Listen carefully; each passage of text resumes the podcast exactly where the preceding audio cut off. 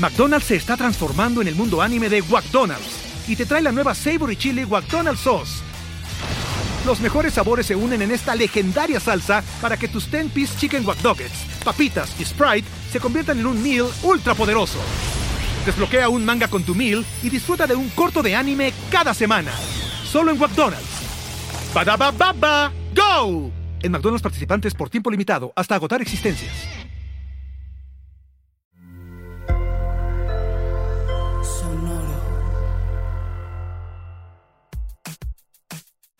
Hola, ¿cómo están? Hoy les vamos a hablar del nitrógeno y varias de las cosas muy interesantes y que además nos impactan a todos nosotros, sobre todo a partir del siglo XX.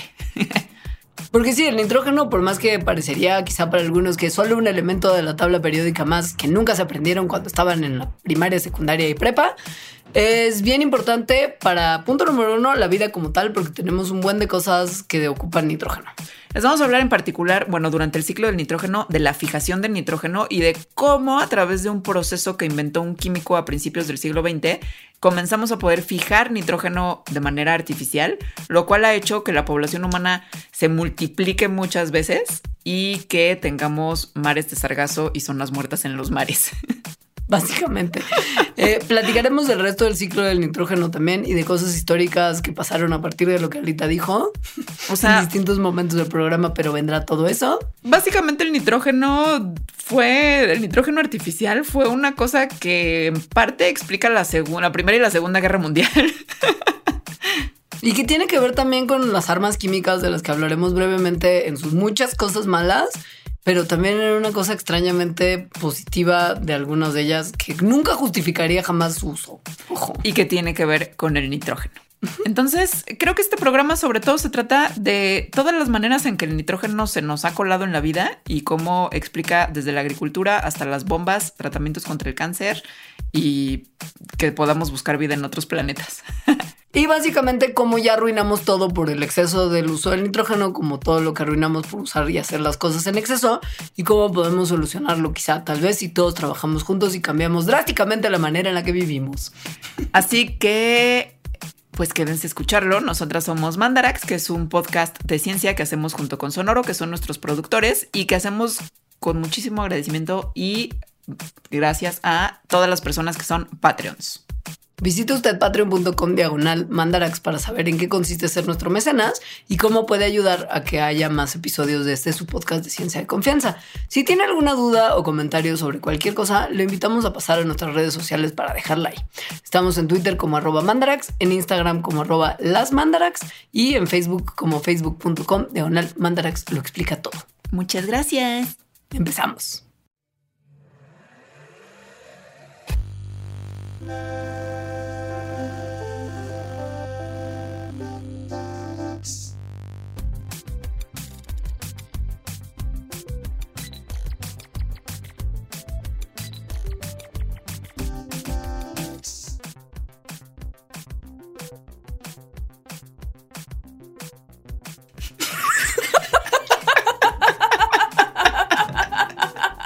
Bienvenidos al episodio 201 de Mandarax. Muy serio, muy serio episodio 201 de Mandarax, en el que vamos a hablar de un elemento fundamental, súper abundante, mega increíble para muchas cosas, excepto para cuando los seres humanos abusamos de él, como todo lo que es bonito en el mundo, y que es el nitrógeno como tal. Uno pensaría que no hay tantas cosas interesantes que hablar del nitrógeno, pero la verdad es que sí hay muchísimas. Uy, ni siquiera llegamos a hablar de los buzos. No, no, ni del, ni del gas de la risa. El gas de la risa. Güey, tú y yo no ocupamos. Siento que lo tenemos incorporado. O sea, como que nos damos así como, como un shotcito, así como, como de, sí. Pero claro, el gas de las risas. Entonces, a ver, nitrógeno. Nitrógeno es un elemento que está en la tabla periódica, en el número 7, ahí lo pueden encontrar, y está en el número 7 porque tiene 7 protones en su núcleo. Es un número atómico como tal. Ahora, el nitrógeno, así como se encuentra en la vida libre, bueno, es de muchas formas, pero el nitrógeno molecular son dos moléculas, digo, son dos átomos de nitrógeno unidas por un enlace que es súper fuerte. Eh, y esto es muy importante, ya iremos viendo por qué. Esta molécula de nitrógeno que está unida súper fuerte a sus átomos, pues no tiene ningún color, ni olor, ni sabor. Y gracias a su unión, esa súper fuerte entre, entre átomos, es que es un gas inerte. O sea, no reacciona casi con nada. Y cuando llega a reaccionar y estos enlaces sí se rompen, los productos que resultan generalmente suelen ser muy reactivos, que también es como una cosa que es importante tener en mente. Es súper abundante en la Tierra, en la atmósfera es lo más abundante. O sea, si usted va por la vida creyendo que la atmósfera de la Tierra es principalmente oxígeno y por eso todos respiramos y somos muy felices, cero. El oxígeno es realmente como poco en comparación con el nitrógeno. Es 78% de la atmósfera de nitrógeno, ¿no? Y, además es el quinto elemento más abundante en el universo. No es Lilu, el quinto elemento es el nitrógeno. ¿No es Lilu? ¿Qué es Lilu? ah, el quinto elemento de la película, el quinto elemento, ya. Multipass. Referencia muy vieja. Güey, qué bajón. Pues sí, pero ¿qué voy a hacer? No ha salido nada más sobre lo que se puede hacer el chiste. Está bien. Gracias. Ahora, Gracias. Rutherford, este señor del siglo XVIII, fue quien descubrió el nitrógeno, pero el nombre se lo dio otro señor francés que se llamaba Chaptal. Y se llama nitrógeno, esto nada más así como dato muy cultural, porque generaba una especie de salitre. Entonces le pusieron del latín natrium, que es como salitre o soda, y, y del latín gene, que es formación, o sea, lo que forma como salitre. Y ya, por eso se llama así. Gato, gato, perro, perro, facilito. sí. El nitrógeno, además de ser muy abundante en la atmósfera y en la vida, es súper importante precisamente para la vida. ¿Por qué? Mega. Porque hay unas cosas que se llaman los ácidos nucleicos, que son el ARN y el todavía más. Bueno, el ARN está muy de moda desde que COVID. Porque virus de ARN. y desde que vacunas de y, desde, y desde, que el mundo del ARN. desde, bueno, claro, claro. Desde antes, desde antes del origen de la vida. posible o posible creador de que estemos, posible responsable que estemos aquí, puede ser. I don't know. No sé, piénsalo. Pero el DNA desde probablemente Jurassic Park es muy popular. Sí. Y uno de los componentes de los ácidos nucleicos son unas cosas que se llaman bases nitrogenadas, que como su nombre bien lo sugiere, porque gato, gato, perro, perro, tiene nitrógeno. Entonces, para hacer ADN y ARN se necesita nitrógeno. Otras cosas también, pero pues mucho nitrógeno. No nada más para hacer eh, los ácidos nucleicos, sino también para hacer proteínas, porque los aminoácidos, que son las cosas de las que están hechas las proteínas, tienen un montón de nitrógeno.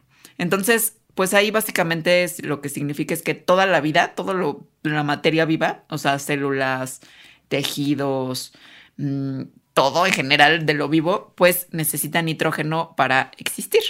Y si ya nos clavamos todavía más, hablando de plantas particularmente y otros organismos que tienen clorofila, el nitrógeno es una parte muy importante de este compuesto y es pues básicamente lo que las plantas usan para hacer la fotosíntesis como tal, que es, por si usted no fue a la primaria entera, el proceso en el que se usa la energía del solecito para hacer azúcar a partir del agua y dióxido de carbono. Entonces, las plantas y los organismos que hacen fotosíntesis, pues básicamente de casi todos los ecosistemas son las base de las redes tróficas. Es decir, como hacen fotosíntesis y hacen comidita a partir del solecito, pues todo lo demás que no hace comidita a partir del solecito nos lo comemos y así existe la vida.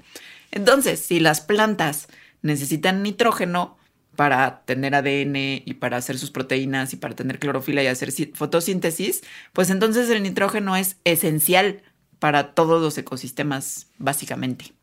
Ahora, las plantas no lo tienen tan fácil como nosotros que nos comemos a otras cosas que tienen ya nitrógeno incluido. O sea, las plantas. a las plantas mismas.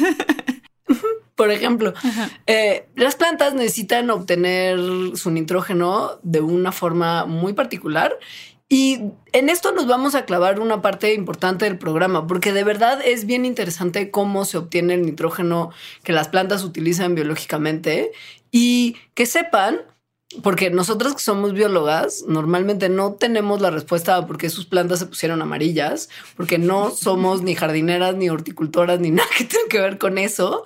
Pero muchas veces cuando las plantas necesitan nitrógeno, se ponen amarillas y dejan de crecer. Y si son plantas que tienen flores o frutos, estos son más chiquitos que lo normal.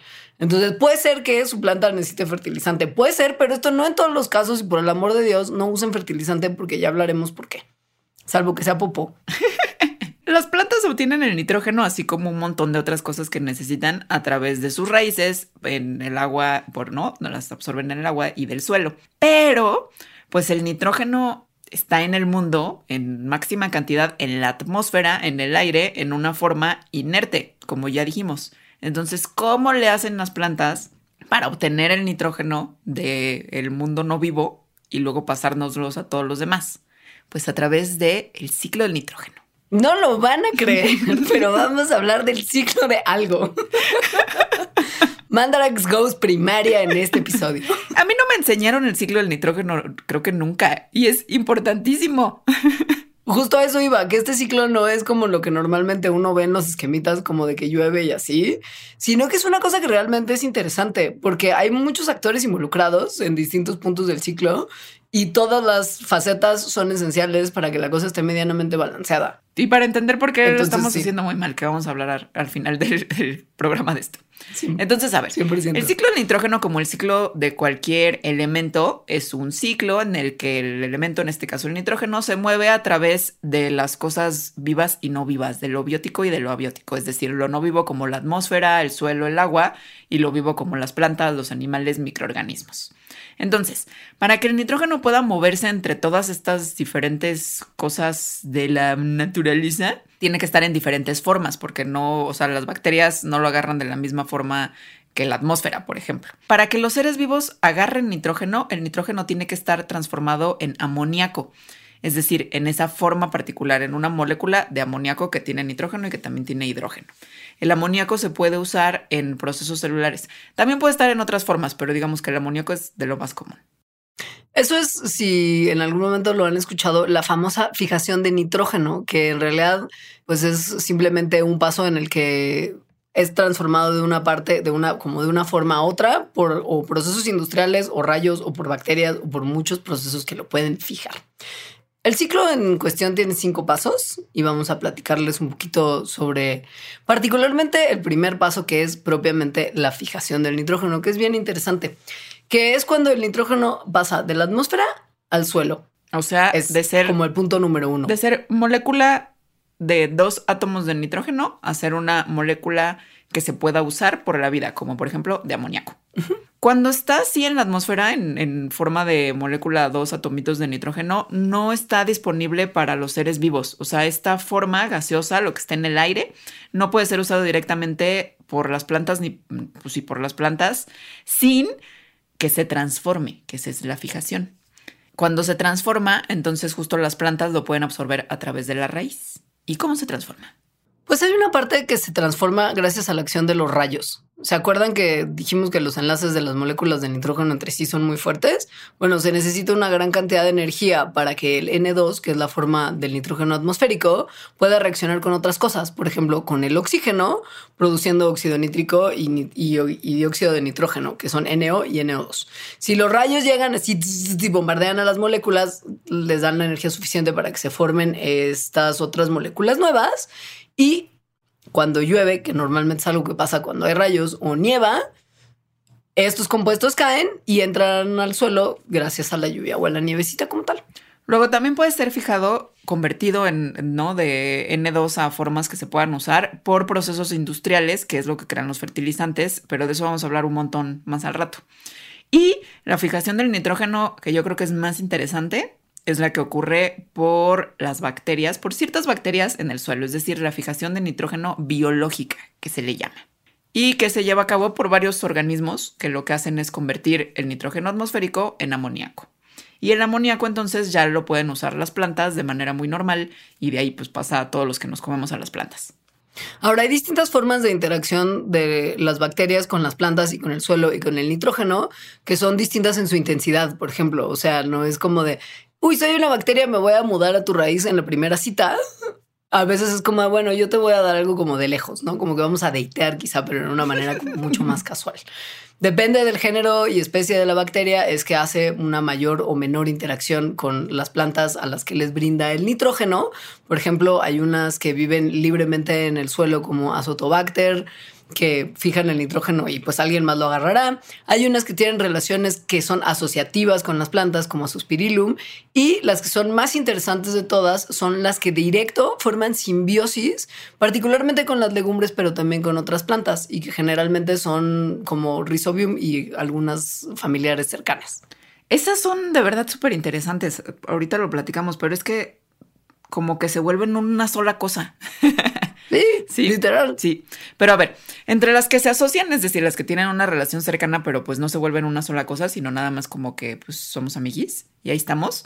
Eh, hay muchas que están asociadas con plantas de, mm, de los pastos, por ejemplo, eh, el maíz, em, el trigo, el arroz, la cebada, la tan rica avena. Entonces las bacterias que, tienen como esta asociación con estas plantas fijan nitrógeno en una parte del suelo que se llama la rizósfera, que justo es esta parte del suelo en la que hay como una interfaz entre raíces de plantas y bacterias fijando el nitrógeno. Pero las simbióticas son las que hacen la mayor cantidad de fijación de nitrógeno y son las más interesantes y más extrañas. Básicamente la planta lo que le da a sus bacterias es azuquitar de la fotosíntesis que el microorganismo usa pues como energía y energía que necesita además para trabajar también para la planta, ¿eh? fijando el nitrógeno como tal. A cambio del azúcar y otras fuentes de carbono, el microbio, bueno, el microorganismo le brinda el nitrógeno que está fijando de la atmósfera a la planta para que pueda crecer. Pero esto lo hacen de una manera súper interesante, o sea, colaboran con la raíz de la planta para formar estructuras nuevas en donde como que se mudan y se transforman para vivir para siempre ahí en plena sociedad, o sea, en plena, pues sí, simbiosis, de la cual ya no se pueden separar. Y les vamos a platicar un poquito cómo hacen esto. Tal vez han visto fotos o tal vez lo han visto en la vida real. O sea, las, las raíces de estas plantas que tienen estas asociaciones, que son, por ejemplo, la alfalfa, todas las leguminosas, o sea, como los frijolitos, eh, los cacahuates, la soya, los tréboles, tienen unas como bolitas. Esas bolitas son nódulos.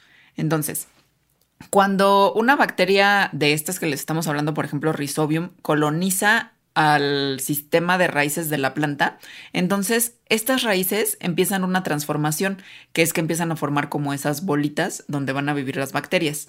Entonces, em, cuando, cuando la bacteria hace esto, pues luego luego empieza a fijar el nitrógeno que entonces la planta empieza pues a absorber. Eso hace que la planta pues se ponga más chida porque es un nutriente que necesita. Eh, entonces, de las raíces, pues pasa a sus tallos, pasa a las hojas. Como está más chida la planta porque tiene nitrógeno, entonces aumenta su capacidad de fotosíntesis y eso hace que sus semillas también sean más chidas y además que sus semillas tengan nitrógeno. Entonces, em, cuando una leguminosa, por ejemplo, no tiene una asociación con rizobio por alguna razón, entonces no está nada bien. Es decir, las plantas que son así, con un poquito contenido de nitrógeno porque no tienen asociación con Rhizobium, dan muy poquitas semillas o las dan todas feas o se ponen justo amarillas. Eso no es lo óptimo para nadie. Para nadie. Ni para nosotros que las consumimos, ni para la plantita como tal. La pobre, imagínate, Rhizobium sin una planta a quien darle nitrógeno y que le da su quitar la pasa mal también. Entonces, pues esta relación beneficia a todos. Nosotros somos solamente como una y paréntesis de todo esto, pero en realidad para la bacteria y la planta que la hospeda, la cuestión es realmente fundamental. Y arranca cuando las bacterias en cuestión, las rizobias, son atraídas por unas sustancias que las raíces de las leguminosas expelen, que se llaman flavonoides. Y dicen, mm, aquí hay algo que a mí me interesa y llegan a la raíz que está produciendo esa sustancia y píumales, se pegan a unas extensiones que producen las células epidérmicas de las raíces que se llaman como pelitos de las raíces. Y ahí llegan y ¡pum! Se prenden de ahí. Entonces, cuando llegan y se prenden de ahí, la planta O sea, el frijolito, por ejemplo, como que percibe esto, percibe ciertos químicos que producen las bacterias em, y entonces eso hace que sus raíces colonizadas por la bacteria empiecen como a enrollarse y forman una cosa muy chistosa que se llama el bastón de pastor, como el bastón de la novia de Goody. con el ah, 100% de Little Bo Beep, sí, claro, claro, claro. Así, porque así se parecen, ¿no? Las estructuras que se empiezan a hacer en las raíces de las plantas. Entonces, las bacterias penetran en como estos pelitos de las raíces de la planta y empiezan a formar una estructura tubular, más o menos como si fuera una infección. Entonces, con, a través de esa estructura tubular, llegan no ya nada más a los pelitos, sino a la raíz chida, y ahí empiezan a estimular la división celular de las raíces. O sea, y ese estímulo es lo que hace que se formen las bolitas o nódulos. Cuando esto empieza a pasar y se empiezan a formar los nódulos, las bacterias se rodean por una membrana que viene de la planta y como que las mete a células de la planta que se están formando como parte del nódulo. O sea, como que la, planta medio que absorbe a las bacterias y las incorpora en sus células y en sus estructuras, ¿no? Y entonces, una vez que esto pasa, las bacterias pierden sus paredes celulares y empiezan a tener un cambio súper importante en su morfología celular para formar unas estructuras que son como células con ramificaciones, que son de formas muy irregulares y que se conocen ya no como bacterias, sino como bacterioides. Y una vez que ocurre este cambio, se convierten en seres completamente dependientes de la planta en la que están viviendo para sus cuestiones energéticas. A cambio, le dan nitrógeno a la planta. Esto está increíble. O sea, quiere decir que de la unión simbiótica de estos dos seres, bacteria y planta, se forma una nueva estructura que además ya se queda ahí para siempre, pues. O sea, la planta ya como que absorbió dentro de sus células a la bacteria y la bacteria dijo, chido, ya me voy a volver completamente dependiente, adiós pared celular, me quedo aquí para siempre. Y no solo eso, sino que también se forma una molécula como novedosa que no se hubiera formado por ninguno de los dos por separado, que se llama legemoglobina, Dios mío con las Gs, legemoglobina, y que se parece, como su nombre también lo sugiere, un poquito a la hemoglobina que tenemos nosotros en nuestra sangre. Y solo se produce en nódulos que estén completamente formados en las raíces que tienen relaciones simbióticas con bacterias. Y su función es súper importante para que estos nódulos y la planta y, las los bacterioides estos puedan sobrevivir y hacer todos bien su chamba. Que no es coincidencia que su nombre sea como el de la hemoglobina, porque su función y su estructura son similares a la de la hemoglobina. ¡Eh! la de la hemoglobina también. que es unirse a moléculas de oxígeno y regular los niveles de oxígeno, no en la sangre, que sería la hemoglobina, sino en los nódulos en donde están viviendo los bacteroides. Pero ¿cuál es esto importante? O sea, ¿por qué se tienen que regular los niveles de oxígeno? No que el oxígeno es bueno y entonces todo el mundo y el oxígeno es padrísimo ya. Pues mazo. Lo que pasa es que una enzima que se llama nitrogenasa, que es la enzima con la cual hacen la fijación de nitrógeno las bacterias, es sensible al oxígeno. Entonces, si hay un montón de oxígeno libre en los nódulos, pues entonces no va a ocurrir la fijación de nitrógeno. Y la legemoglobina lo que hace es transportar el oxígeno suficiente para que se pueda hacer la respiración celular de, las bacterias, pero no transportar de más, porque además inhibiría la acción de la nitrogenasa y no se fijaría el nitrógeno. Ahora, solamente se produce cuando la hacen los dos, ¿eh? o sea, ninguno de los dos por separado, porque la legumbre produce la proteína de la legemoglobina. Güey, lo hice súper bien. De la legemoglobina Mientras que el bacterioide produce el grupo hemo, que es el anillo de porfirina que se une a un átomo de hierro. O sea, es una proteína que está hecha por los dos. Está increíble. Me encanta. Ya en equipo, que no se produciría de otra manera si estuvieran solapas, porque tampoco se ocuparía. Entonces, eso es lo padrísimo de la fijación del nitrógeno y bueno, y la parte industrial que vamos a hablar mucho al rato porque también está muy darks. Pero, eso solo es la primera parte del ciclo del nitrógeno. O sea, es como de, güey, ya nos clavamos años y no hay, nada de ciclo ahí. hay cinco fases.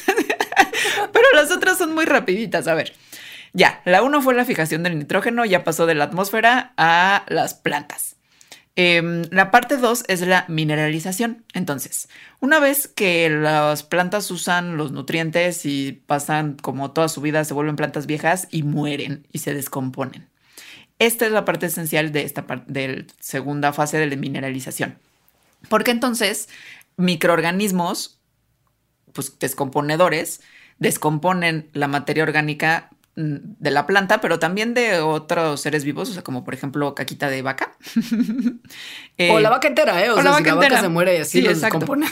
Es decir, descomponen materia de cosas que antes estaban vivas y que por lo tanto tienen nitrógeno y lo convierten en una forma de nitrógeno que otra vez puede ser usada por las plantas. Entonces eso le da nitrógeno a plantas que no necesariamente tienen ahí como unos bacterioides viviendo ya dentro de sus células, sino que cualquier planta puede usar.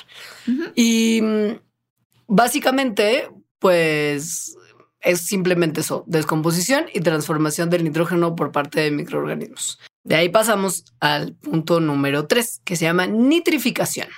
La nitrificación hace que el amoníaco que hay en el suelo, o sea, en lo que se produce de la mineralización, porque es como la forma a la que los microorganismos transforman el nitrógeno, se convierte en otros compuestos que se llaman nitritos y nitratos. Entonces, los nitratos pueden ser usados por plantas y animales que se comen a las plantas bueno, más bien solo por animales que se comen a las plantas. Y algunas bacterias eh, que están en el suelo justo lo que hacen es convertir el amoníaco en nitritos. Entonces, los nitritos no se pueden usar directamente, sino que hay bacterias que justo cambian nitritos a nitratos que esos ya son los que pues, sí, se pueden usar por otros seres vivos. Y esto lo que hace es que provee energía a las bacterias que están en este proceso. Las bacterias, casi todas, son de unos géneros que se llaman nitrobacter. Y este proceso entonces, o sea, la nitrificación es importante porque da como un extra de nitrógeno que está disponible que puede ser absorbido por otras plantas que no lo absorbieron de las, con los otros dos pasos que dijimos. El paso número cuatro se llama inmovilización y es Punto que la mineralización, pero de reversa mami. en realidad, si lo, si lo ves como una contraparte del uno del otro, los dos procesos juntos lo que logran es controlar la cantidad de nitrógeno que hay en los suelos. ¿Por qué? A ver, porque justo como las plantas y básicamente todos los otros seres vivos, los microorganismos que viven en el suelo también necesitan el nitrógeno como una fuente de energía y de cosas y pues lo necesitan también sacar del suelo cuando los residuos de lo que se están descomponiendo y comiendo no les da el suficiente nitrógeno. Entonces, cuando los microorganismos sacan amoníaco y nitratos del suelo, estas formas de nitrógeno ya no están ahí disponibles para las plantas porque no hay, porque alguien más se los comió. Y esto podría, si estamos hablando de cultivos o lo que sea, o una zona donde no hay más fuentes de nitrógeno, pues podría provocar deficiencias de nitrógeno en una plantita como tal. Pero bueno, como ese nitrógeno ya no está como biológicamente disponible ahí para que las plantas y por lo tanto otros seres vivos después lo incorporen a sus procesos, se llama inmovilización, porque como que amarra el nitrógeno disponible en los microorganismos que se los comen. Parecería mala idea, pero recuerden que es un punto de balance bien importante para controlar los niveles de nitrógeno que hay en el suelo que tienen que estar balanceados. No puede haber nada más así un buen de nitrógeno. O sí, como ahorita, pero bueno. No debe, no debe. Claro que puede, no debe. Y el último paso es lo que completa el ciclo, que justo es que el nitrógeno regresa a la atmósfera, eh, es decir, los nitratos se convierten en nitrógeno atmosférico en esta molécula de N2. Y eso ocurre también por bacterias, por un proceso que se llama desnitrificación.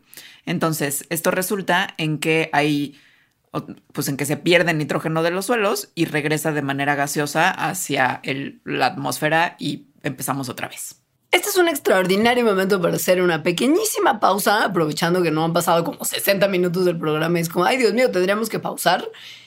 Y cuando regresemos de la pequeña pausa, les vamos a platicar cómo tiene esto que ver con la agricultura. Porque pues hicimos mucho énfasis en que el nitrógeno y las plantas son uno mismo eso es como de, hmm, esto nos concierne en nuestra producción industrializada de vegetales. Les vamos a contar por qué después de un brevísimo corte. Patreon.com Diagonal Mandarax.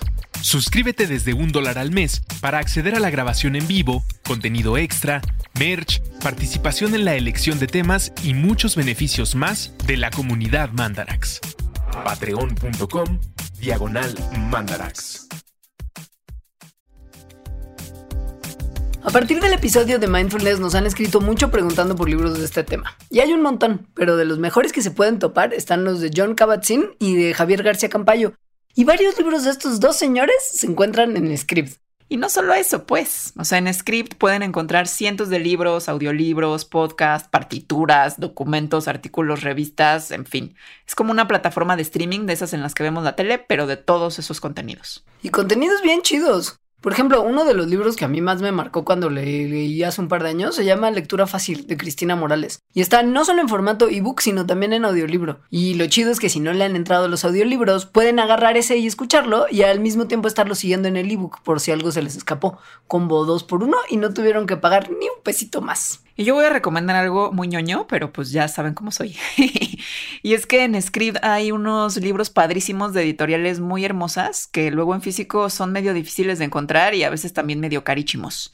Pero en Script, pues ahí los tienen. Están los de una editorial que me gusta mucho que se llama Consoni y otra editorial que se llama Impedimenta. En ambos tienen cosas increíbles. Alita ya les dejó un montón de tarea porque directo les recomendó editoriales, pero que sepan que pueden venderse todas sus recomendaciones con su suscripción de 149 pesitos al mes. No hay que pagar por cada libro, nomás la mensualidad y ya con eso tienes todo. Pueden entrar a la app desde la compu o desde el cel como les acomode mejor. Y hasta hay unos cursitos de menos de una hora donde pueden aprender algo nuevo en menos de una hora. y en este momento, Script está ofreciendo a nuestro público un descuentito para tener dos meses por solo 19 pesos. Vayan a prueba.script.com diagonal mandarax para tener dos meses de suscripción por solo 19 pesos.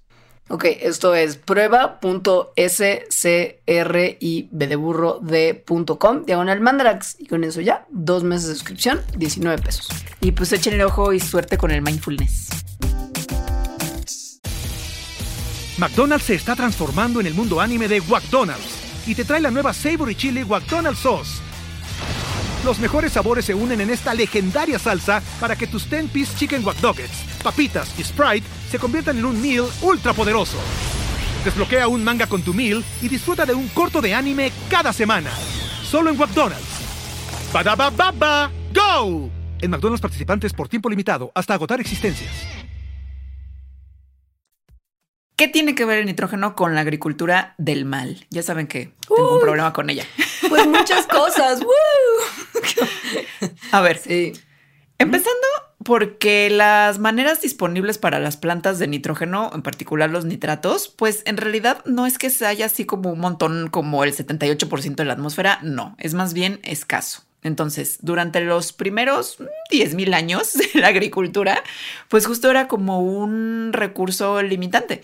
Es decir, la gente que estaba en esto de inventar la agricultura tenía que ver cómo hacerle para justo contribuir al ciclaje del nitrógeno y que el nitrógeno regresara a los suelos, porque pues ya ven que después de que plantita se lo come te mueres y así regresa a la atmósfera.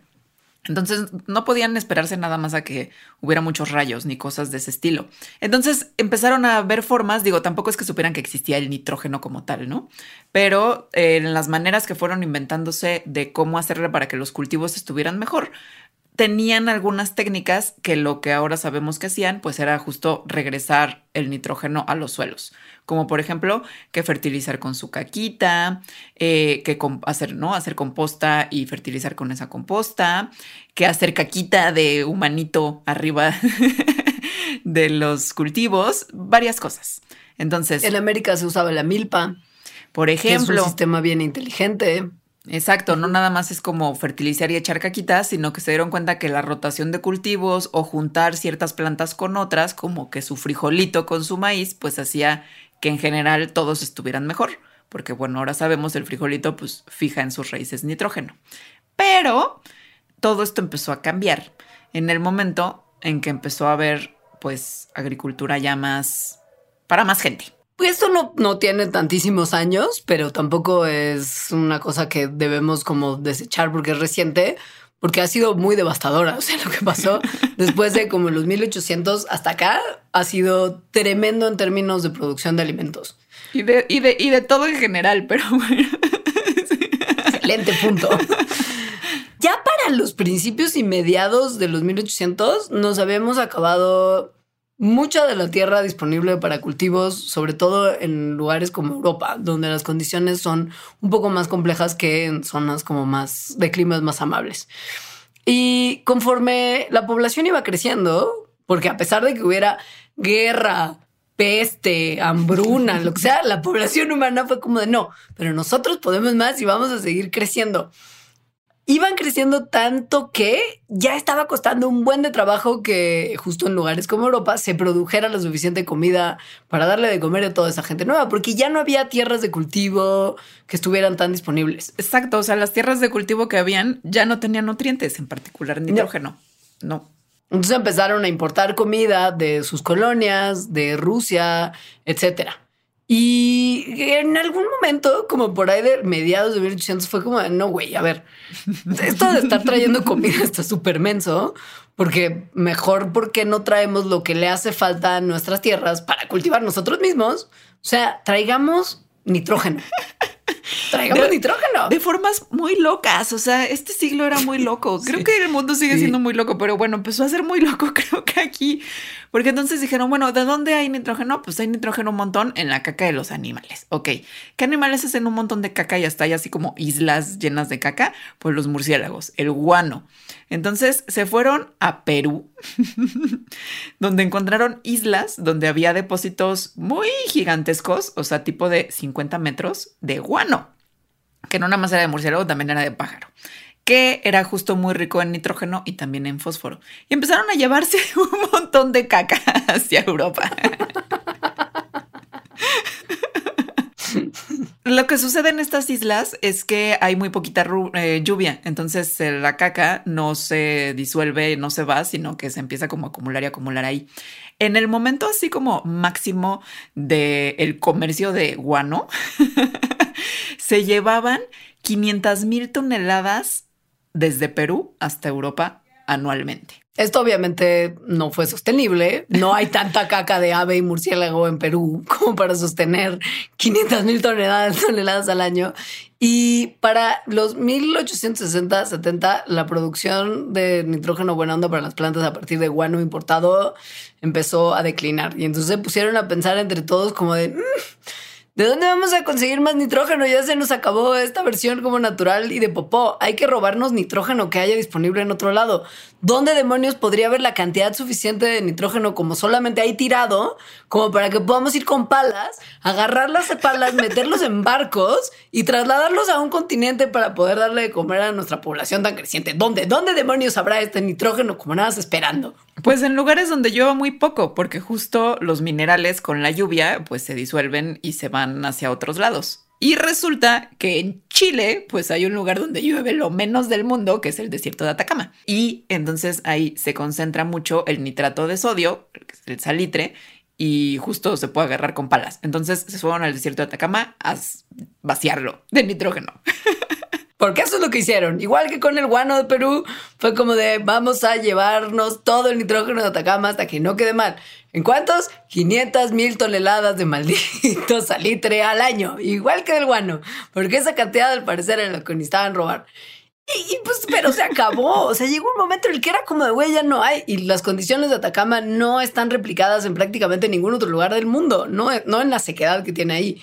Entonces fue como de, no, más otra vez, ya no tenemos nitrógeno, ya no hay. ¿Qué hacemos? Ya no lo podemos robar. Ya no hay en ningún lado disponible. Tenemos que empezar a obtenerlo nosotros de alguna otra forma. Como, mm, güey, hay un buen en la atmósfera. ¿Cómo podríamos sacarlo de ahí y transformarlo nosotros? En lo que necesitamos darle de comer a nuestras plantas. Conciencia. Y justo, o sea, hubo sobre todo un químico que desde finales del siglo XIX empezó a decir, oigan, químicos del mundo, tenemos que resolver esto. O sea, si los químicos del mundo no vamos al rescate de cómo hacer nitrógeno a partir del aire, pues nos vamos a quedar sin comida en el mundo, bueno, sobre todo en Europa.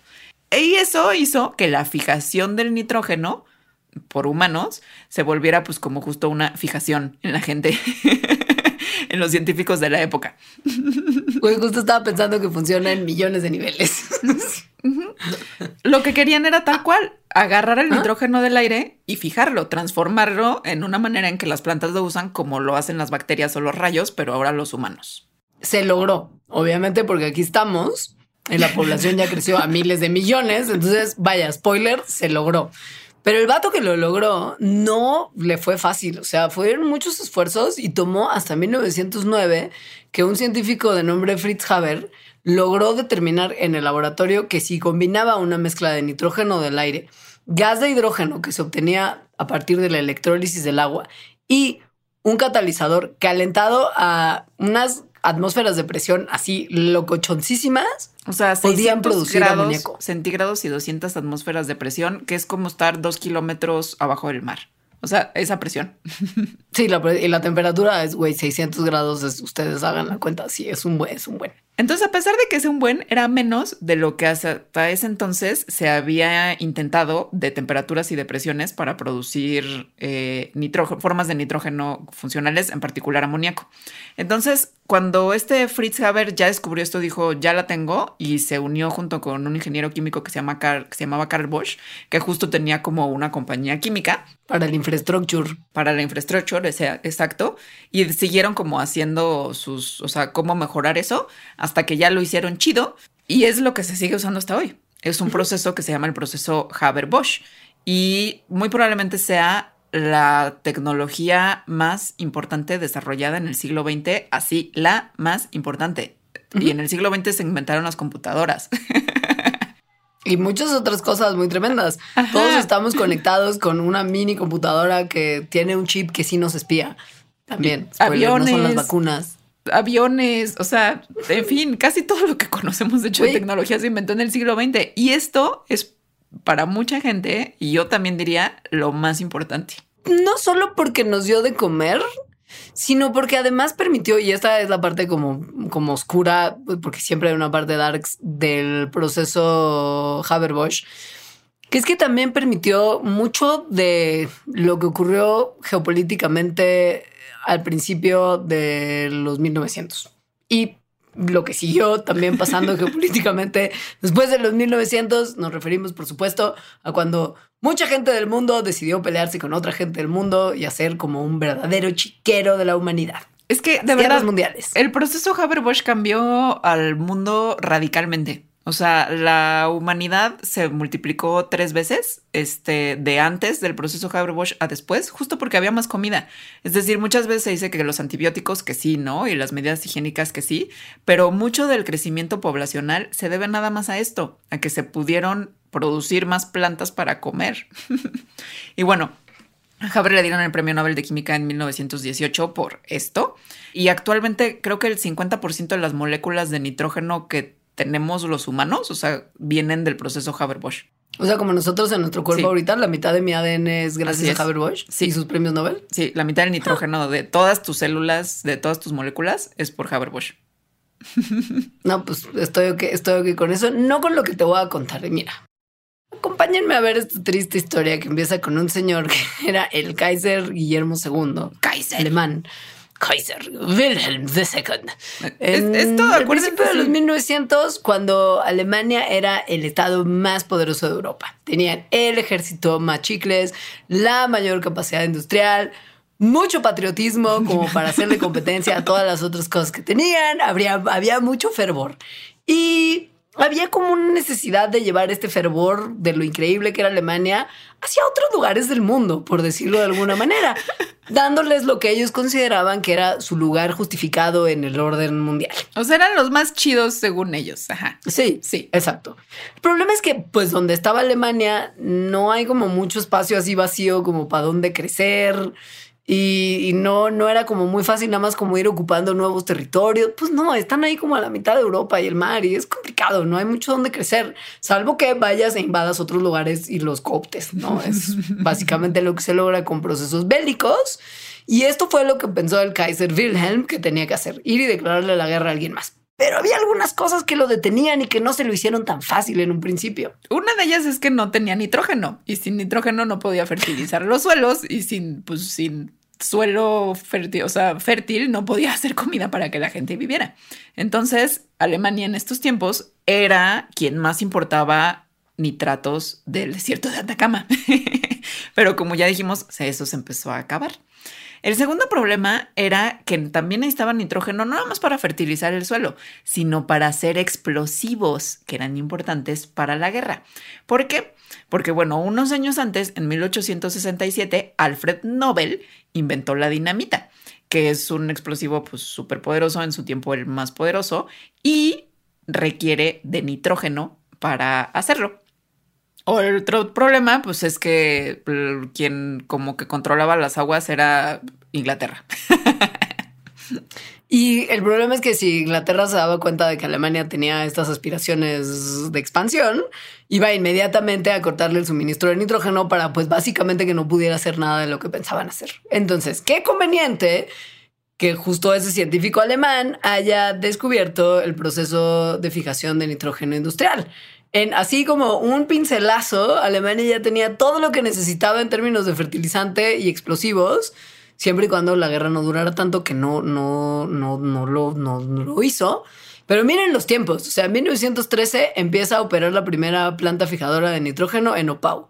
Un año después ocurre el asesinato del archiduque Francisco Fernando, cosa que brinda como Alemania un empujoncito a Austria de no, güey. Ah, güey, te mataron al archiduque, güey. Güey, te mataron al archiduque, güey. Tienes que ir a pedir justicia, güey. Y yo te ayudo, güey. A mí se me hace muy chistoso que obviamente, el, o sea, los factores que dan inicio a la Primera Guerra Mundial son muchos y muy complejos como los de cualquier guerra, pero que cuando te lo enseñan en la escuela es como la Primera Guerra Mundial fue porque mataron a Francisco Fernando. Como de, y han matado un montón de gente todo el tiempo. Pero no sabes que una Alemania ya con nitrógeno estaba ahí como dando unos empujones muy locos. Que ya era algo que quería hacer desde hace tiempo. Ajá. Entonces, gracias a que Alemania, bueno, una vez que ya se empieza la guerra, tiene el poder de seguir haciendo nitrógeno de manera sintética, entonces eso hizo que no se acabara su suministro para hacer explosivos. Bueno, ni para hacer comida, pero para hacer explosivos en particular. Entonces, la Primera Guerra Mundial, dicen la gente, los historiadores, muy probablemente habría sido mucho más corta si no se hubiera inventado el proceso Haber-Bosch porque no habría habido nitrógeno para hacer las bombas y los explosivos. Y bueno, la Primera Guerra Mundial se acabó, colapsó Alemania, eso junto con otras cosas llevó al surgimiento del nazismo, lo cual eventualmente llevó a la Segunda Guerra Mundial, con todas las cosas que tuvo la Segunda Guerra Mundial y luego la Guerra Fría y luego tenemos Rusia y Ucrania en el presente. Todo gracias a quién? A Fritz Haber, que por tratar de salvar a Europa y permitirle su crecimiento poblacional estuvo muy cerca de terminar con eso y con básicamente el resto de la civilización. Gracias. Ah, y por si fuera poco, el vato también, y esto viene al caso por algo que viene después, es también alguien a quien se le conoce como popularmente como el padre de las armas químicas. ¿Por qué? A ver, Claramente con todos estos sentimientos patrióticos que había en 1914 en Alemania, Haber dijo, güey, mi laboratorio está al servicio del gobierno alemán. Y para 1915, por ahí de abril, directo estaba en las trincheras, así, al frente de las líneas de la guerra, calculando cómo podía utilizar sus estrategias, literal, tácticas de guerra, como cantaría el Lucerito, para utilizar unos gases súper tóxicos que resultaran letales para los aliados, pero que no le hicieran daño a los soldados de su, de su bando. Esto es una cosa horrible. Horrible. bueno, de la historia y de Haber. había habido antes un tratado internacional así como de en las guerras no se pueden usar armas, eh, no se pueden lanzar proyectiles que disipen gases. Y entonces Haber dijo, ah, ok, o sea, no se pueden lanzar, ¿verdad? Pero puedo no lanzarlos, sino como nada más poner ahí el gas y esperar a que venga un airecito y se lleve al gas. Ah, pues eso sí puedes hacer. Entonces eso hizo. Le tomó semanas esperar a que esa brisa que tenía justo las condiciones de llevarse los gases hacia las líneas aliadas, el tiempo suficiente, o sea, como no tan rápido ni tan lento como para que no se quedaran de su lado, pero que tampoco se dispersaran tan rápido estando allá. Y una vez que esperó y esperó y esperó semanas hasta que llegara ese viento, abrió como unas latitas de gas hecho a partir de cloro. 168 toneladas más o menos se dispersaron. Que él había inventado. Ah, además, sí, sí 100%. Y básicamente lo que era como una especie de pared amarillenta de gas se movió hacia las trincheras francesas y ahí como que se estacionó sobre unos 10 mil soldados que se cree que la mitad murió por asfixia en minutos y que los que sobrevivieron lo cuentan en experiencia como si se hubieran estado ahogando en seco. O sea, dolor de cabeza terrible, como una sed súper fuerte que además no puedes tomar agua porque si el agua está contaminada con esa sustancia te mueres de inmediato. Un dolor así en los pulmones como si te estuvieran encajando cuchillos. Una tos que te sale como una espuma así verdosa del estómago y de los pulmones. Y luego ya, si no te quitas de ahí, todo tu cuerpo se vuelve insensible a lo que te está pasando y te mueres. Una cosa horrible. Una cosa muy horrible. Entonces pasó esto y bueno, lo felicitaron así en de Alemania, pero su esposa, que se llamaba Clara Haber, que también era una química, le dijo a este güey así como, oye, ¿qué onda, no? Está muy horrible. no estuvo chido. sí, güey.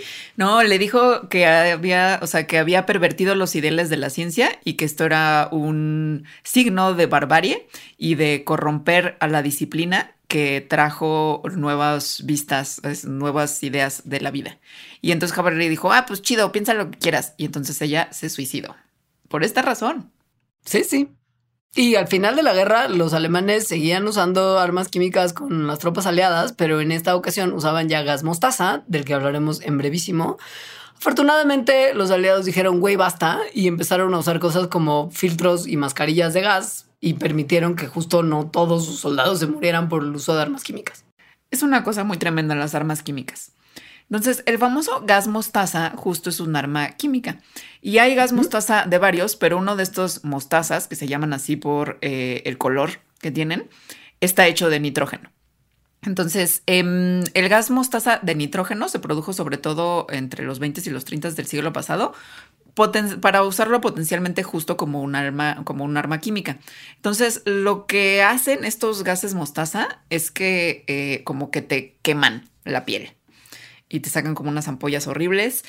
Hay de muchos tipos y de, o sea, como que algunos huelen como a pescado, otros huelen como a humedad, otros huelen a frutitas, a jaboncito, pueden venir en forma de líquido, de vapor, de sólido y tienen una relación muy interesante con los tratamientos contra el cáncer.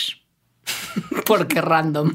Y porque random literal es súper random lo que pasó. O sea, vámonos a 1943 un ataque aéreo alemán sobre barcos aliados en Italia. Le pegaron a un buque estadounidense que se llamaba el SS John Harvey. Y pues se hundió, como se empezaron a hundir también otros barcos que estaban en el puerto y los soldados que estaban en esos barcos, pues para no morirse con el barco que se hundía, se aventaron al mar que estaba envenenado, sin que ellos lo supieran, por un cargamento secreto que tenía el SS John Harvey en sus entrañas y que eran 2000, 2000 bombas de gases mostaza. Lo que quiere decir que los marineros que se tiraron al mar, pues estaban tomando un chapuzón en gas mostaza en versión líquida, que era como una capa de más espesa, como de, como de varios centímetros, así como una especie como de capa de aceite cuando está duro sobre agua en el agua. Y nadie había nunca estado tanto tiempo ni en tanta cantidad de gas mostaza sumergido como Yo creo así, que casualmente. Nunca hasta ese momento y nunca después. Porque ¿por qué estaría tanta gente sumergida en agua que tiene varios centímetros de capa gruesa de gas mostaza en la superficie? No, no pasó. Entonces, no había pasado y no pasó más. Más o menos 600 personas fueron tratadas después por esta exposición a este gas mostaza, que en este caso era un gas mostaza de azufre, de las cuales murieron 83. Pero entonces, muchos más de estos, de estos 600 que fueron tratados, no solo como que nadaron en eso, sino que también respiraron los vapores, porque se hizo como una nube tóxica sobre, no ya sobre el mar, sino sobre la parte de tierra firme. Entonces eso expuso a unas 250 mil personas al gas. murieron varios, murieron de ahí mil, más o menos. Muchos sobrevivieron. Sí, o sea, de mil a de 250 mil, pues había varios que estudiar. Y era interesante estudiarlo porque era como de, a ver, ¿Qué es lo que produce el gas mostaza en, esa cantidad de gente y en esas exposiciones? Hay que hacer un poco de ciencia, ya que hubo esta tragedia. Hay que aprovechar a ver qué averiguamos. Hay que tener el silver lining. Pues a ver, mandaron a un teniente, a un coronel, que era doctor además, a investigar esto y entonces se dio cuenta este señor que lo que le pasó a la gente expuesta al gas mostaza es que sus células blancas se destruyeron. Entonces, él sospechó que eso podría funcionar para ciertos tipos de cáncer, porque justo el que las células, o sea, el que los glóbulos blancos se hayan destruido es porque se suspendió la división celular eh, del sistema inmune y, de la columna, ¿no? De la, columna vertebral. Entonces dijo, ah, aquí hay algo, vamos a hacer experimentos ya no con gente, sino con animales no humanos. Y vamos a usar no solamente los gases de azufre, que son súper tóxicos, sino unos que son un poquito menos tóxicos, que son los gases mostaza que se hacen con nitrógeno. Y entonces, pues, se le inyectaba a pacientes a ver qué, qué es lo que pasaba. Y cuando empezaron a usarlo ya en humanos, porque eso eventualmente pasó, lo que ocurría es que te traía como caos a todo tu cuerpo. y solamente funcionaba cuando estabas tratando ciertos cánceres, ¿no? Justo ciertas leucemias o ciertos linfomas. Pero no había muchos otros tratamientos. Entonces, pues sí, sí se usó un tiempo. Hubo unas breves remisiones en algunos pacientes, pero lo que era medio lacra y que ya no se debería de haber usado en esas épocas de esa forma. Es que los médicos no le estaban diciendo a los pacientes, güey, te estoy inyectando gas mostaza en las venas para curar tu cáncer, bebé. Lo siento, bebé. No, o sea, no pasaba. No les decían, güey. Entonces, bueno, estos tratamientos, si bien pues igual y funcionaban porque sí atacaban a los tumores, pues también tenían consecuencias eh, muy gachas en las personas y en muchos casos además los, el cáncer pues seguía ahí, ¿no? Igual se iba por un tiempo, pero seguía ahí. Entonces, durante muchos años, la gente que se dedicaba a esto siguió tratando de moverle ciertas cositas a las moléculas de los gases mostaza de nitrógeno, es decir, reemplazaban ciertos átomos y veían qué efecto tenía eso en los tumores y si realmente bajaba la toxicidad de las medicinas, o sea, del gas mostaza, y mejoraba ah, la enfermedad. Em, entonces, en 1957 se aprueba ya una medicina que está basada en estos gases mostaza y que se sigue usando actualmente para tratar el linfoma de no del linfoma que no es de Hodgkins y también la leucemia. Esta medicina, pues justo, es una de las quimioterapias que se siguen usando actualmente para estos dos tipos de cáncer. Y otra también, una, un gas mostaza como más diluidito que directo ni siquiera es una molécula que se parece, sino es un gas mostaza de nitrógeno. Se usa para el linfosarcoma y algunos tipos de leucemia. También como parte de los tratamientos de quimioterapia. Entonces, pues igual y algo bueno salió de ahí. Pues supongo. Pues horrible la manera en la que se llegó. y más horrible todavía, porque, a ver, sabemos que los procesos bélicos son espantosos y las víctimas y consecuencias son innombrables y este programa de verdad sale mucho de nuestro alcance e intenciones el hablar de ello.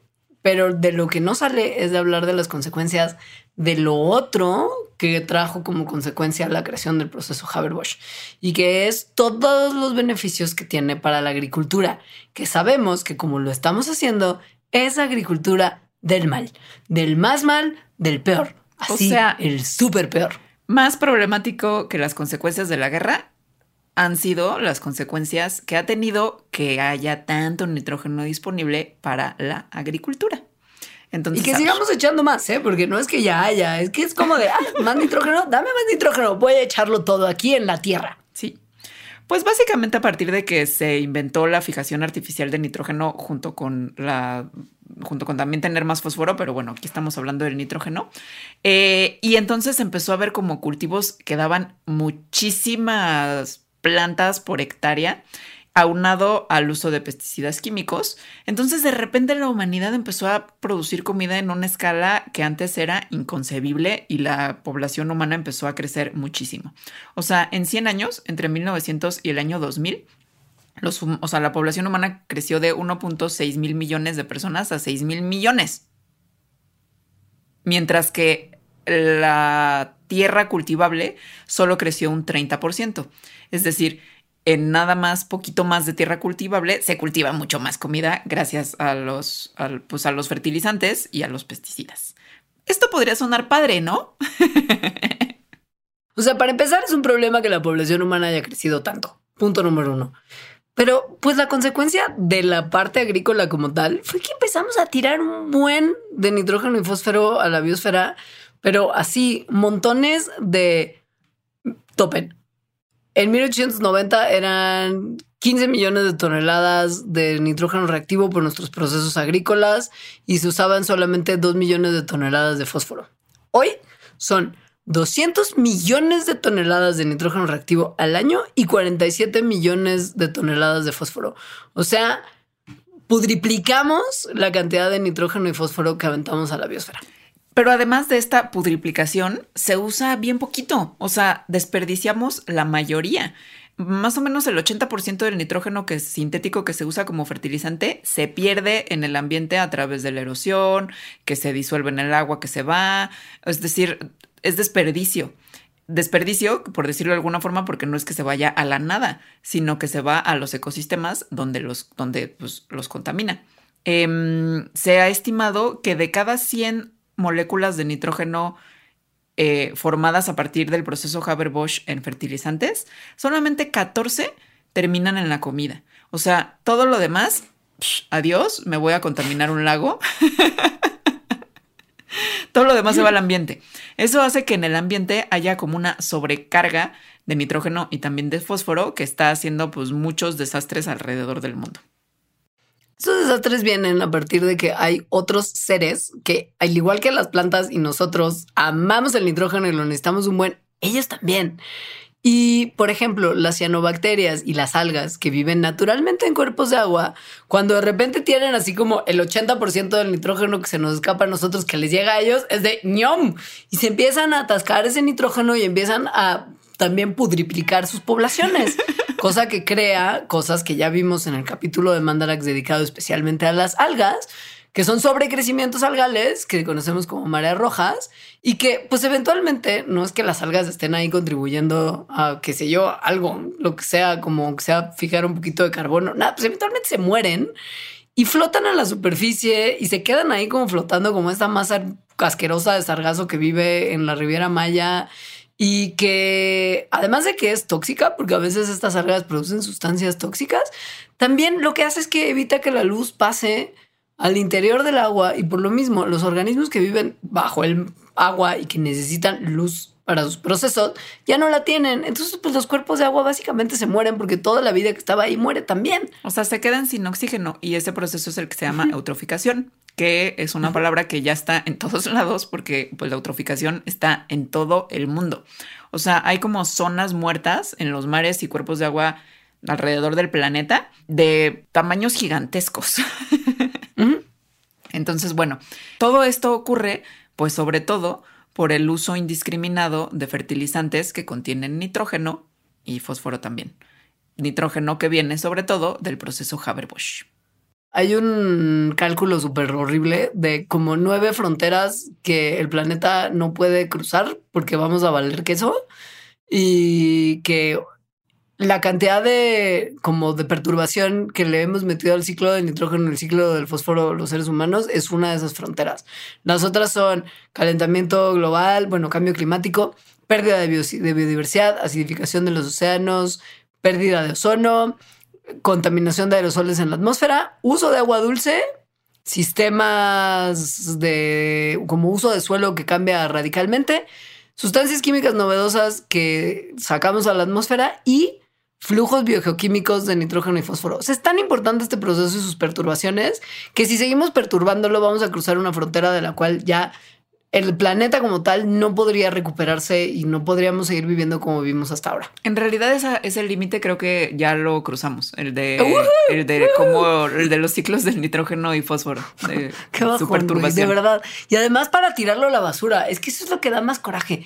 O sea, los números de estos de como de, de todo lo que se pierde, sí arde un buen. Y esto viene como de una idea muy arraigada que empezó a implantarse ah, como a la mitad del siglo XX, que es la revolución verde. Es decir, ¿cómo lo hacemos para producir un montón de, cultivos para la gente, que ya también es un montón? Eh, a través de tecnologías como por ejemplo fertilizantes. Entonces se mm, crearon una serie de variedades de, sobre todo de maíz y de arroz, que respondían especialmente bien al fertilizante. Es decir, que mientras más fertilizante le echabas, segurito iban a crecer mucho más esos cultivos. Entonces, pues obviamente para la gente que cultiva, esto es un gran incentivo porque pues lo que venden es cultivos. Así que esto empezó a hacer que se empezara cada vez a aplicar más y más y más fertilizante. Sí, a echarle más y más nitrógeno. Sí, sí, como si no hubiera mañana. Claro, no, y güey, si es bien barato, no importa que de repente llegues a un punto en el que quizá el seguir aplicando fertilizante ya no te lleve a un mayor rendimiento. Como sigue habiendo un rendimiento aumentado, aunque sea poquito, si el fertilizante no sale caro, pues te sigue saliendo como el negocio de echar más y más fertilizante. Ya no crecerán tanto tus rendimientos de los cultivos, pero lo que crecen compensa el costo de los fertilizantes. Entonces, pues, güey, pues vamos a seguir echando y al demonio lo que pase. Entonces eso ha hecho que, por ejemplo, en China, típicamente quienes cultivan arroz le echan el doble de nitrógeno para crecer sus cultivos que lo que echan granjeros en Europa. Está muy grave. Sí está, porque pues lo que estábamos contando de los ecosistemas acuáticos que tienen zonas muertas, ya hay un buen. El Golfo de México directo tiene una zona muerta que ya es como permanente donde hay tanto nitrógeno en exceso que hace que crezca tanto la cantidad de plantas acuáticas que hay, que se consume todo el oxígeno disponible y que se sofoca todo el resto de la vida marina. Y ahí está. O sea, eso viene desde el Mississippi, que arrastra todo el nitrógeno, porque es un río muy grande además y muy largo, de todas las zonas de cultivo del como Midwest estadounidense que pues es como una zona bien grande, es como 30% más grande que Hawái y todo su vertedero. no, la zona muerta es un 30% más grande que Hawái. La zona muerta, sí. Ajá, sí. O sea, son, digo, crece, cambia de tamaño, pero digamos que su tamaño mínimo son 14 mil metros, 14 mil kilómetros cuadrados. Y está ahí constantemente porque no es que o sea, no es que las zonas agrícolas ya tengan temporadas, ya básicamente se cultiva todo el tiempo. Entonces, pues sí, hay momentos en los que habrá más, pero ahí está todo el año, como continuamente. Y no es la única, hay 400 zonas muertas que conocemos en los mares del océano y es un área bien grande que si las sumamos todas, lo que ocupan, como cuatro veces más grande de lo que era esta zona muerta en 1950, cuando empezaron todos estos procesos de revolución verde y demás. La zona muerta más grande está en el mar Báltico en Europa y tiene un área de 50 mil kilómetros cuadrados, que eso es como 30 veces la Ciudad de México. Bueno, ¿y qué se hace? o sea, ¿qué se hace? ¿Dejamos de comer? Pues, pues me mato. Pues que, o sea, ¿qué, ¿qué, hacemos los humanos para, para controlar esto, revertirlo? Me medea, bueno, chingo mi madre. la niña sí. Toda peinadita. Pues a ver, una solución muy parcial, pero bueno, una solución es que si se dejara de comer tanta carne, entonces, o sea, si la gente comenzara a tener una dieta sobre todo más vegetariana, entonces las personas que cultivan podrían plantar plantas que usan menos nitrógeno. Actualmente, los granos que usan más nitrógeno, la mayoría de ellos se va para alimentar animales. Y para hacer jarabe de maíz de alta fructosa, que además es malísimo para la salud, maldita, maldita maldición. Así es. Entonces, si la gente en general, sobre todo en Asia y en Estados Unidos, donde cada vez se come más carne, dejaran de comer carne o comieran menos y también dejaran de consumir cosas como jarabe de maíz de alta fructosa, pues entonces eso crearía un incentivo para ya no plantar ese tipo de cultivos. Eso no va a pasar. Entonces, ¿qué más hacemos? A ver rotar nuestros cultivos en vez de hacer monocultivos en un área, todas las oportunidades que tengamos de hacerlo al año y esta rotación de cultivos puede ayudar a que no se eliminen todos los nutrientes del suelo y que no haya tanta necesidad de fertilizar artificialmente y con sustancias químicas los suelos de cultivo. Esto es algo que justo en América se hacía en el sistema de milpa y que funcionaba súper bien. O sea, regresar a ver hacia el pasado. de cómo se hacía antes. Ahora, también lo que sucede actualmente es que mucha gente que cultiva en todo el mundo, bueno, no en todo el mundo, pero sobre todo más bien en regiones donde tienen condiciones climáticas que no son muy predecibles, lo cual ya se va haciendo más generalizado en todo el mundo por el cambio climático, pues como sus condiciones climáticas no las pueden predecir bien, entonces sobrefertilizan de manera intencional. Porque entonces, si por ejemplo de repente llueve y no se lo esperaban o cae nieve y no se lo esperaban, se va el fertilizante con eso, por eso le echan de más, eh, ¿no? Como para no arriesgarse. Entonces, una alternativa podría ser pues que de alguna manera se organizaran para echar exactamente la cantidad de fertilizante en el momento en el que es necesario. Otro que quizás sería fácil también sería empezar a usar otras cosas como fertilizantes, como desechos orgánicos, por ejemplo, popó, que está bien, o sí, si vas a usar fertilizantes que se hagan de manera sintética, ponerles como una especie de capita protectora, como cuando una que tiene el estómago delicado prefiere tomar capsulitas que tienen esta como capa entérica, porque entonces no cae todo de golpe en nuestra pancita. Pues así también hay fertilizantes que tienen una capa protectora de plástico que en vez de tirar todo el nitrógeno de una y que se vaya con la lluvia, lo van soltando gradualmente a través de la temporada de crecimiento. Y esto, además de que imita mucho mejor cómo se obtiene el, nitrógeno naturalmente, pues hace que no se desperdicie todo si te toca una lluviecita que no está calculada. Y luego hay soluciones ya como más mm, locas, locas, o sea, difíciles que, que, involucran así como hacer muchas cosas, como por ejemplo, en 2017 se encontró a una bacteria que se llama Nitrospira inopinata, que lo que hace es que oxida el amoníaco. Entonces es como si este microorganismo fuera como una esponjita de amoníaco. Entonces lo que hace pues justo es absorberlo y lo hace mucho mejor que otros, que todos los demás tipos de microorganismos que se sabe que oxidan el amoníaco en el ambiente. Entonces, lo hace tan bien, nitrospira esta oxidación del amoníaco, que lo que hace es que en el proceso produce menos compuestos que tirarían como formas de nitrógeno al medio ambiente. Y esto pues podría pues, ser muy importante. Porque o sea, no tanto, no, no produciría, por ejemplo, productos que generan efecto invernadero, que es una cosa problemática de este tipo de soluciones. Y eso es interesante porque pues, no exacerba otro problema en el camino de resolver alguno.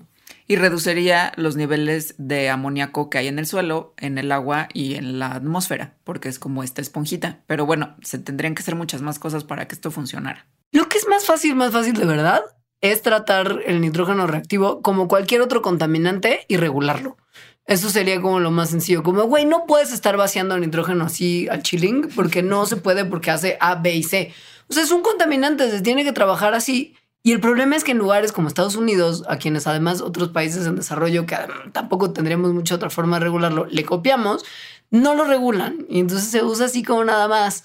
Pero pues entender las dinámicas del ciclo del nitrógeno y cómo afecta y cómo lo estamos perturbando, a lo mejor podría motivar también, quizá no a Estados Unidos a regular el nitrógeno, pero algunos de sus productores a entender que no se puede usar tan el chilling y que tienen que empezar a ser un poquito más responsables con la forma en la que están produciendo.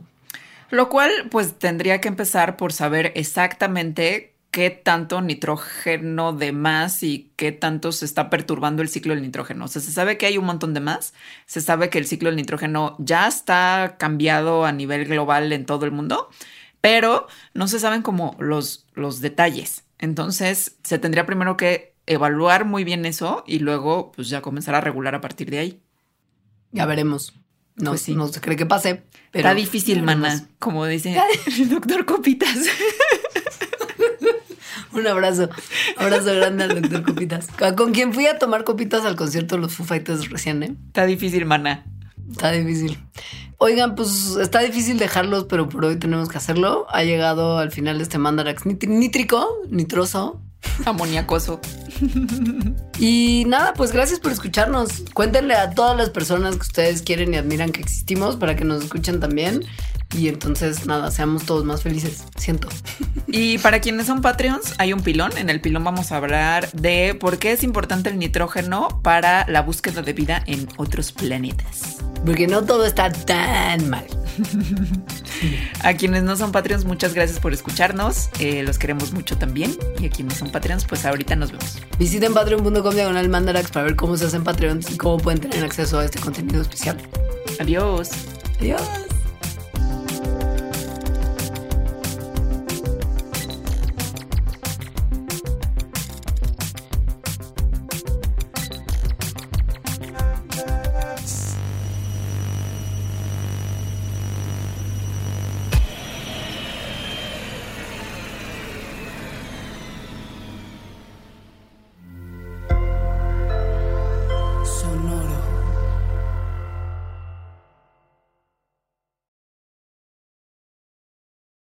Lucky Land slots, you can get lucky just about anywhere.